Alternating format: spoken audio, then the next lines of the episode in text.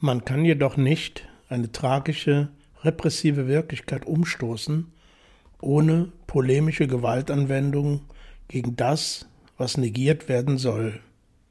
Auch die Wertsetzungen, die solche Verhältnisse zulassen, ja ihren Fortbestand sichern, müssen einer ebenso harten Kritik unterzogen werden. Ja, das war ein Zitat von äh, ja, keinem geringeren als äh, Franco Basaglia äh, aus dem Buch äh, Die negierte äh, Institution, Listiziona oder Listizione negata. Äh, hier habe ich jetzt zitiert aus einem Artikel von Alessandra Auretti, die Direktorin eines Dienstes für psychiatrische Diagnostik und Behandlung in Triest, also Italien, ist.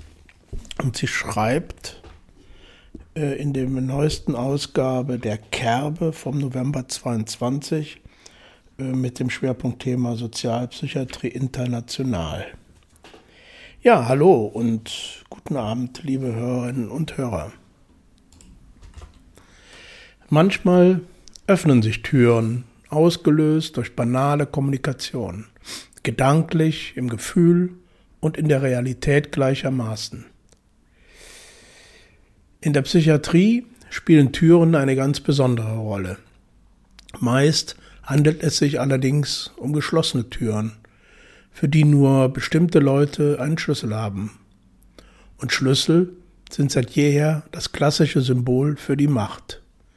Man spricht von Schlüsselfragen, Schlüsseltechnologien, Schlüssel, alles Mögliche und meint mit Antworten darauf oder der Nutzung davon türöffnende Macht zu bekommen, um dann jedoch schnell wieder vor den nächsten Schlüsselfragen zu stehen. Und die Suche und Erforschung geht weiter. Und in der Psychiatrie ist es nicht anders. Stellt euch jemand vor, der die psychiatrische Institution sowohl als Insasse, Patientin, Klientin oder wie auch immer bezeichnet, kennenlernen musste und dann in einem außerordentlichen und sehr beachtlichen Lebensprozess sich mit einer qualifizierten und reflektierten Auseinandersetzung mit sich selbst und vielen anderen mit gleicher Erfahrung vom Ich-Wissen zum Wir-Wissen bewegen und sich dann einen neuen Platz in diesen Institutionen der Psychiatrie sucht. Auf der Seite der Nichtkranken, der anderen Seite also. Was ist so jemand dann? Ist er sie professionell im traditionellen Sinne mit formaler Ausbildung oder ähnlichem? Sicher nicht. Ist er sie weiterhin Patientin? Sicher nicht. Was denn dann? Hilfsbegriffe wie Genesungsbegleiterinnen, Psychiatrieerfahrene führen fast zu mehr Verwirrung. Was ist das? Welche Rolle hat so jemand? Wie wird so jemand gesehen von den anderen Akteuren, Patientinnen und Fachpersonal? Welche Erwartungen werden gestellt? Welche Grenzen gibt es? Wann werden Grenzen überschritten? Woran kann Mann, Frau das dann feststellen? Einsamer Posten. Genesungsbegleiterin allein in der Klapse. Wie es ist und was es bedeutet für Patientinnen und Klientinnen, wenn sie einen Peer treffen oder auf einen Peer treffen, also einer, der auch ähnliche Erfahrungen hat wie sie selbst, beschrieb in dem Buch Befriedungsverbrechen über die Dienstbarkeit der Intellektuellen mit Artikeln von Basalia, Foucault, Castell, Wolf, Chomsky, Lang, Goffman und anderen, erschien in der Europäischen Verlagsanstalt, ich glaube 1976, Robert Castell über äh, Volontäre in der Psychiatrie, Zitat, das ist zum Beispiel die Rolle, die den Volontären in den therapeutischen Teams, wie sie in Triest bestehen, zugewiesen wird. Sie bilden keine neue Kategorie von Technikern, repräsentieren keine neue Spezialdisziplin in der akademischen Wissensstellung. Sie sind in den einzelnen Stationen anwesend und verfügbar, ohne zu einer medizinischen Interpretation des Geschehens angehalten zu sein. Sie haben die Aufgabe von soziopolitischen Analytikern der institutionellen Situation. Die Präsenz von nichtmedizinischem, in denen der Krankheit geweihten Enklaven katalysiert alles, was an dieser Krankheit nicht medizinisch ist. Es begegnet dem Kranken anders als das medizinische Machtwissen. Und der Kranke, in Anführungszeichen, ist, was Gott, etwas wesentlich anderes sowohl in seiner jetzigen Situation als Klinikinsasse wie der Erfahrungen und Vorfälle wegen, die ihn in die Klinik gebracht haben. Das, Zitat an anderer Stelle, sprengt das Monopol der kompetenten Spezialisten. Zitat Ende. Was also schon in den wilden Zeiten der Psychiatriereformen in den 1960er und 70ern, vor allem im Zusammenspiel mit Philosophinnen, Psychologinnen und Soziologinnen in Klammern nur Psychiater unter sich wären da wohl nicht darauf gekommen, davon gehe ich aus, als eine eigene Qualität erkannt wurde, ist in Europa mit Hilfe des europäischen Förderprogramms Leonardo da Vinci Projekt von 2005 bis 2007 in verschiedenen Ländern eingeführt worden. Und heute, wie viele ausgebildete Ex-Inler, Experten aus Erfahrung, Genesungsbegleiterinnen, gibt es in deutschen psychiatrischen Institutionen? Und vor allem, was ist Ihr Stand, Ihre Position und Ihre Lage dort? Wie werden Sie bezahlt? Welche Ausgaben, welche Aufgaben haben Sie? Wie ist das Verhältnis zu den alteingesessenen Kolleginnen? Ich habe darüber schon mal mit zwei qualifizierten Genesungsbegleiterinnen in diesem Podcast länger gesprochen.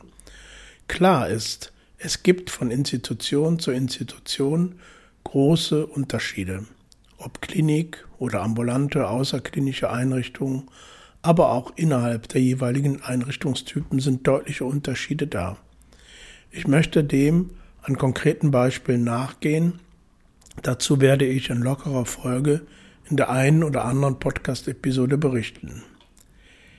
Jetzt möchte ich aus einem Buch von Maria Rave-Schwank, was kürzlich im Psychiatrieverlag erschienen ist, Aufbruch in der Psychiatrie, kurz zu diesem Thema zitieren. Ich werde aber auch über dieses Büchlein am Ende äh, dieser Podcast-Episode noch etwas mehr erzählen und es vorstellen. Jetzt erstmal das Zitat. Sie, Maria Rave-Schwank, spricht in dem Kapitel Recovery Hoffnung nicht nur für akut kranke Patientinnen. Folgendes zu den Ex-Innen-Leuten. Zur Recovery-Haltung, jetzt das Zitat, gehört auch, dass die Mitarbeit psychiatrieerfahrener Personen unterstützt wird. Durch die Ex-In-Fortbildungen werden ehemalige Patienten als Mitarbeiter eingeführt. Ex-In-Patientinnen stellen eine neue Mitarbeitergruppe in der Psychiatrie dar mit besonderen Vorteilen. Sie bekommen manchmal Kontakt zu Patienten, zu denen die professionellen Mitarbeiter keinen Kontakt herstellen konnten. Ihre Arbeitsplätze sind innerhalb und außerhalb der Klinik vielfältig, ebenso die Richtlinien für die Vergütung. Alle Beteiligten halten bei dieser Innovation einen festen Ansprechpartner für wichtig der sowohl die Ex-Inler als auch die Profis getrennt entlastet und die Kooperation klärt. Soweit das Zitat von Maria Rave-Schwank in ihrem neuen Buch.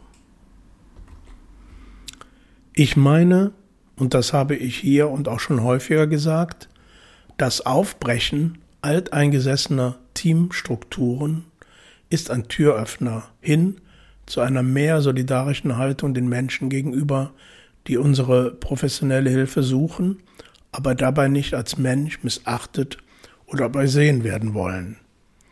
Ex-Klientinnen oder Ex-Patientinnen können mit ihrer reflektierten Erfahrung dazu erheblich beitragen. Manchmal öffnen sich Türen, ausgelöst durch banale Kommunikation, gedanklich, im Gefühl und in der Realität gleichermaßen. In der Psychiatrie spielt auch Zwang und Gewalt immer noch eine erhebliche Rolle. Auch das ist Ausdruck von Macht. Das Übereinkommen über die Rechte von Menschen mit Behinderungen, Convention on the Rights of Persons with Disabilities in der UN besteht seit 2006. Darüber habe ich auch schon einmal berichtet. Es gibt hinter den geöffneten Türen der Psychiatrie bereits Ideen, Diskursbeiträge, Konzepte, wie in Deutschland ohne Zwang eine ausschließlich unterstützende Psychiatrie aussehen kann. Ich möchte hier zitieren aus dem Artikel zu diesem Konzept ohne Zwang von Martin Zinkler und Sebastian von Peter in der Zeitschrift Recht und Psychiatrie Ausgabe 37 2019. Dort schreiben Sie in Ihrer Zusammenfassung am Ende dieses etwas ausführlicheren Artikels eine Entwicklung der Psychiatrie hin zu einem ausschließlich unterstützenden System, entsprechend der Auslegung von Artikel 12 der Konvention durch, die, durch den UN-Fachausschuss und das UN-Hochkommissariat für Menschenrechte ist realistisch konzipierbar. Die grundsätzlichen Aufgaben der psychosozialen Dienste ändern sich insoweit, als sie ihre bisherige Doppelfunktion Unterstützung und soziale Kontrolle verlieren. Soziale Kontrolle wird an die dafür zuständigen Behörden abgegeben, sei es an Polizei oder Justiz. Die Unterstützung hingegen bleibt bei den psychosozialen Diensten und folgt dem Willen und den Präferenzen der betroffenen Person. Und weiter, keinesfalls darf aus der Feststellung einer psychiatrischen Diagnose eine Benachteiligung hinsichtlich eines Freiheitsentzugs oder ein besonderer Freiheitsentzug, unfreiwillige Unterbringung in einer Klinik hergeleitet werden. Die Feststellung bzw. Behauptung von Einwilligungsunfähigkeit hinsichtlich Behandlung oder Unterstützung kann nicht mehr zur Rechtfertigung von Eingriffen in die Freiheitsrechte herangezogen werden. Rechtliche Sanktionen hingegen erfolgen diskriminierungsfrei auf der Basis der für alle geltenden Rechte. Die psychosozialen Dienste unterstützen dort, wo es die betreffende Person wünscht.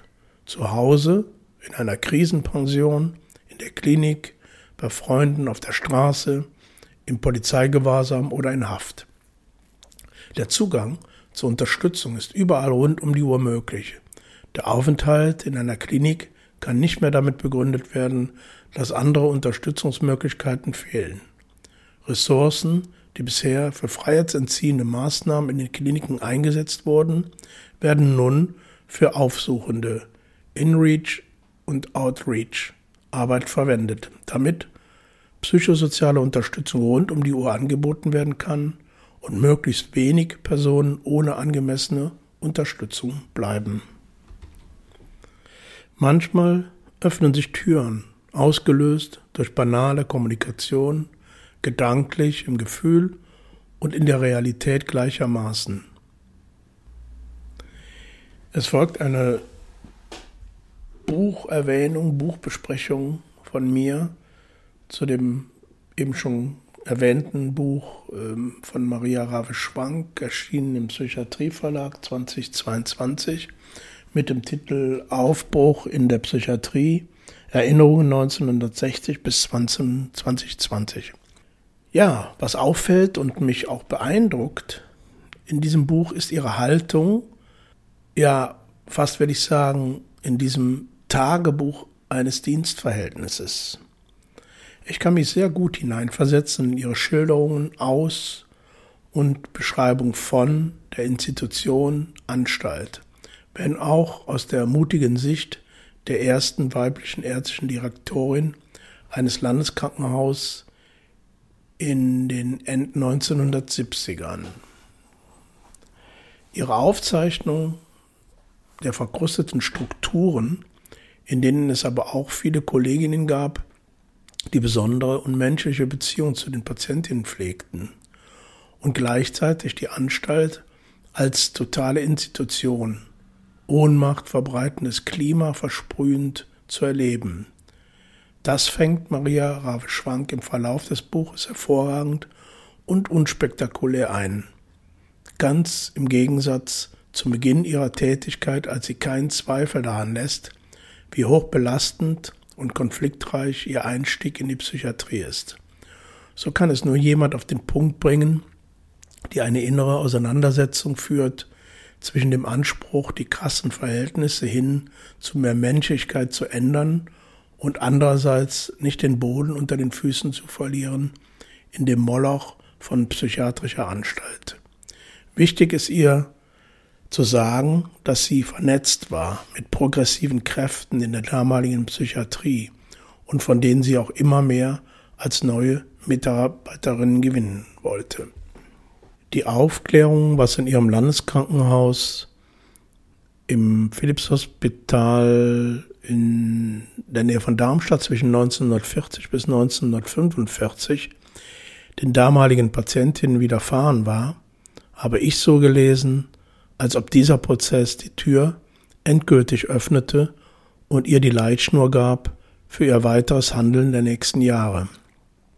Der immer wieder kehrende eher dezenter Hinweis in ihrem Buch auf die Macht der Gewerkschaft, die schlimmen Verhältnisse der Psychiatrie anders zu beurteilen und anstehende Veränderungen fast nur unter dem Aspekt von Arbeitsplatzverlusten zu betrachten, ist mir auch noch gut aus der Zeit in Erinnerung. Obwohl, das will ich deutlich sagen, Mitglied in der Gewerkschaft seit 1975 bin. Es hatte damals lange gebraucht, bis der Diskurs in der Gewerkschaft auch andere Strukturen als die in Kliniken wahrnahm und die Interessen der Kolleginnen in den vielen kleinen Einrichtungen außerhalb der Klinik zu vertreten begann und dabei auch inhaltliche Veränderungen mit vertreten hat. Die Gruppe der Pflegeberufe lag Maria Rave-Schwank, liegt ihr sicherlich immer noch sehr am Herzen. Sie beschreibt, wie sie 1974 beim Landschaftsverband Rheinland in Köln gemeinsam mit den Psychologen Peter Steden ein wegweisendes Weiterbildungskonzept entwickelt hatte und wurde dabei unterstützt von Robert Bossart, damals Leiter der Ergotherapieschule des Landeskrankenhauses Düren. Dass besonders den bereits staatlich examinierten Pflegekräften in den rheinischen Landeskliniken eine qualifizierte, patientenorientierte Weiterbildung ermöglichte. Diese Weiterbildung war ein weiterer Baustein des Psychiatrie Enquete Forderungskatalogs.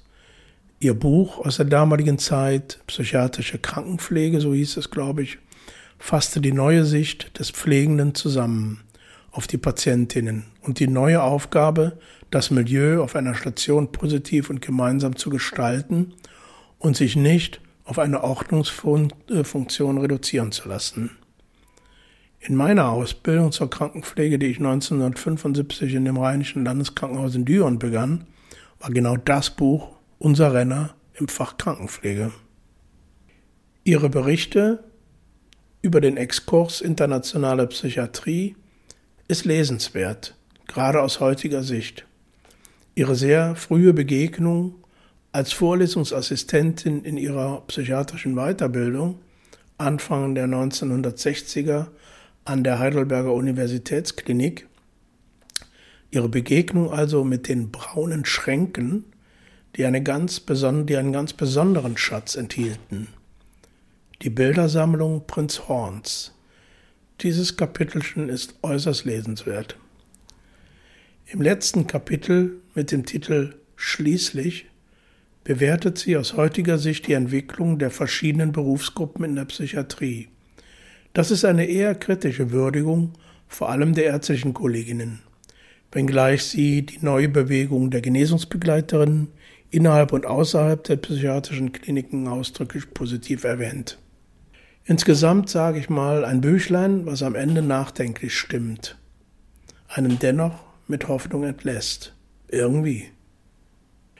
Wer Maria Rabe-Schwank Originalton hören will, kann äh, dem Link im Blog folgen, der äh, ein Interview mit ihr in SWR 2 in der Sendung Tandem vom 20.05.2020 ausstrahlt. Hi Klaus und alle, die uns zuhören. Du hast dir die Doors gewünscht, also los, reißen wir die Türen auf, mal sehen, was draus wird. Ja, das stimmt. Aber dass du die Wünsche immer gleich so erfüllst, ist ja fantastisch. Und außerdem passt es natürlich hervorragend heute zu meinem Beitrag, in dem ich auch einige Türen öffne, um mal ganz kurz einen Spalt durchblicken zu lassen. Aber du weißt, die Türen in der Psychiatrie sind natürlich auch meistens oder ganz oft zu. Und da ist so ein Durchbruch auf die andere Seite natürlich schon von Vorteil. Ein großartiger Sänger war Jim Morrison nicht und die Doors waren keine besondere Gruppe. Sie hatten ein paar starke Hardrock-Singles gemacht, sie hatten ein paar beeindruckende Riffs drauf, sie konnten was. Aber wenn man ihre Alben genauer betrachtet, sind ihre Möglichkeiten minimal gewesen. Und einige von Morrisons mehr poetischen Songs einfach schauderhaft. Das sagt Nick Cohn 1969 in seinem lesenswerten Buch A Wop Babeluba Palop Bam Boom.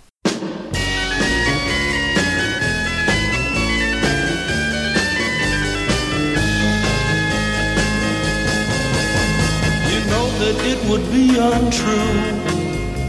You know that I would be a liar if I was to say to you, Girl, we couldn't get much higher.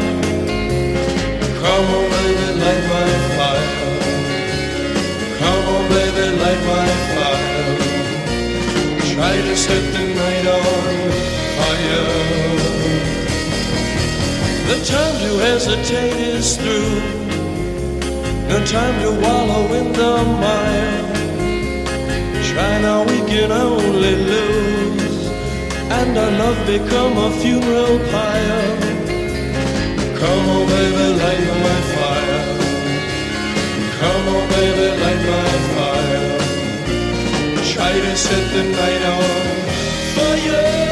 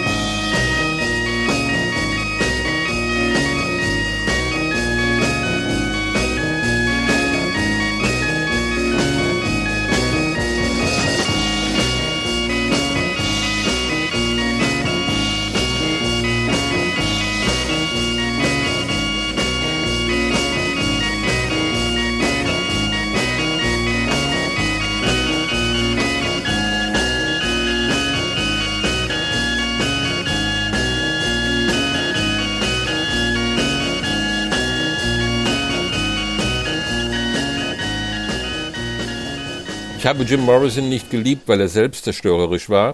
Ich habe ihn wegen seiner Arbeit geliebt, wegen der Art, wie er Poesie und Rock'n'Roll verband, weil er etwas Neues gemacht hat, sagte Patti Smith. Morrison war kein Typ, der auf der Bühne eine Schau abzog und dann nach Hause ging und ein Bier trank, der bloß an die Kohle dachte. Nein, er war der Typ, der das Leben, das er auf der Bühne präsentierte, die ganze Zeit überlebte. Er führte ständig ein Leben am Abgrund und die Leute im Publikum spürten das. Ich kann nur sagen, er führte ein Leben, das ganz und gar der Revolution gewidmet war, sagte Robbie Krieger 2006. Ich bin wirklich froh, dass du allen erzählt hast, du hast mit Jim Morrison gefickt, Grace. Du glaubst nicht, wie viele hässliche Frauen behaupten, sie hätten mit ihm gefickt, sagte Danny Sugarman zu Grace Slick. Ich weiß nicht, wie es bei den Doors war, aber weil in Amsterdam so viele Drogen zur Verfügung standen, waren wir alle versucht, es zu übertreiben. Wir hauten uns alle viel rein aber Jim war der Champion. Während unseres Auftritts flog er auf die Bühne, kollabierte und kam ins Krankenhaus. An dem Abend musste Raymond Zarek, Keyboarder der Doors, die Gesangsparts übernehmen. Grace Slick über ihr Konzert in Amsterdam, wo Jefferson Airplane vor den Doors auftraten.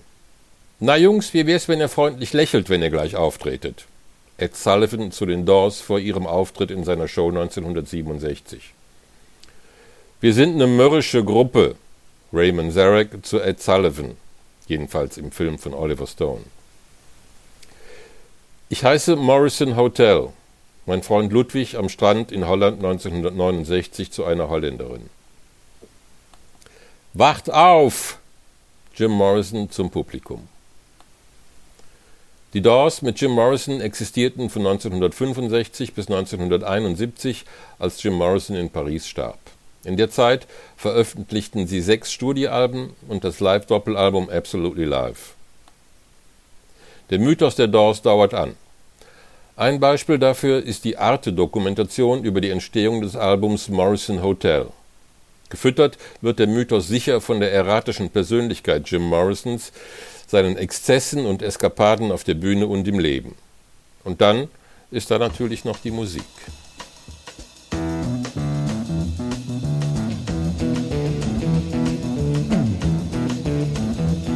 You know the day destroys the night, night divides the day.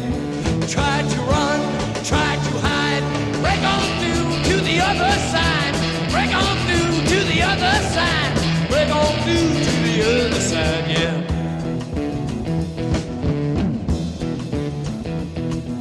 We chased our pleasures here, dug our treasures there. But can't you still through to the other side,